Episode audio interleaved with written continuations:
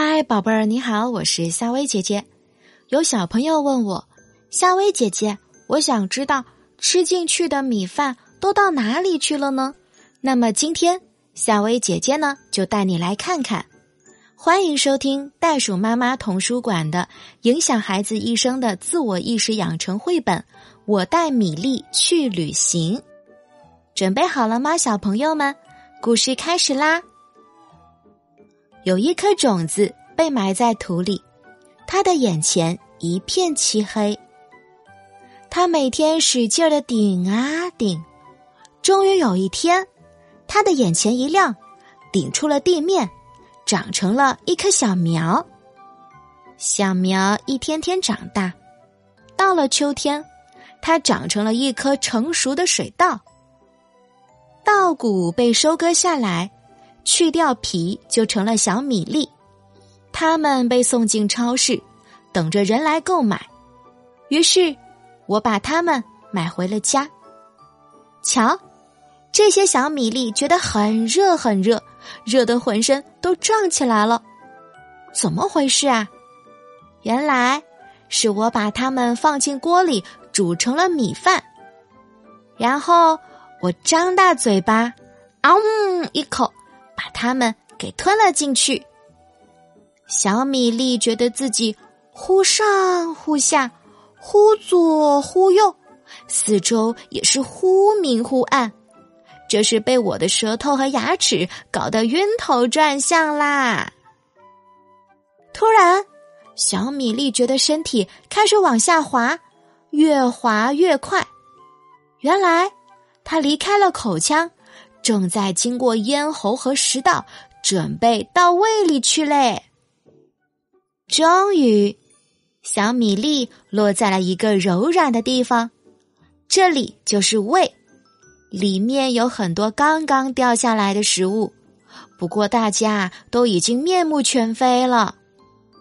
进到胃里的小米粒周围都是酸酸的胃液。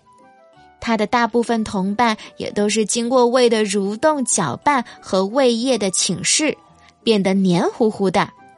小米粒也不例外喽。可它很幸运，身体还保持的很完整。这是我的胃，有时候它可以变得很小很小，有时候啊也可以变得很大很大。不过它太小和太大的时候。都会让我感觉到不舒服。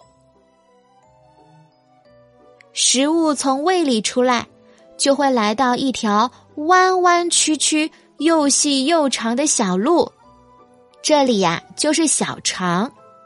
小肠有什么用途呢？告诉你，就是要把它们的营养给吸收掉哦。小肠的旅程就结束了，下一站就是大肠。大肠的作用呢，主要就是吸收水分，然后就会把食物的残渣变成了臭粑粑。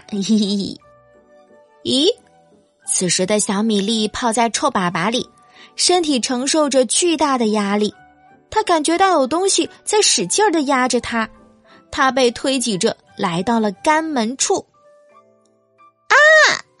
小米粒大叫着，突然只听扑通一声。小米粒眼前一亮，原来他已经离开了人体，掉进了马桶里。我让小米粒在我的身体里进行了这么长的一段旅程，到底用了多长的时间呢？小朋友们，食物在人体中的消化一般是需要十八到三十个小时的。对了，这时小米粒还躺在马桶里嘞，他正高兴着。忽然，耳边传来轰轰的水声，紧接着眼前又是一片黑，他又冲进了城市的下水管道里。嘿嘿，经过污水处理后的小米粒，直接的就变成了肥料，它被农民伯伯埋进了土壤中。第二年的春天，一棵新的小苗发芽了。到了秋天。小苗也长成了一棵高大的水稻，上面有很多很多新的米粒。这时，一只小鸟飞过来，把把一颗米粒吃到了肚子里。这一次，这颗米粒又将开始怎样一个神奇的旅行呢？小朋友，你来猜猜看吧。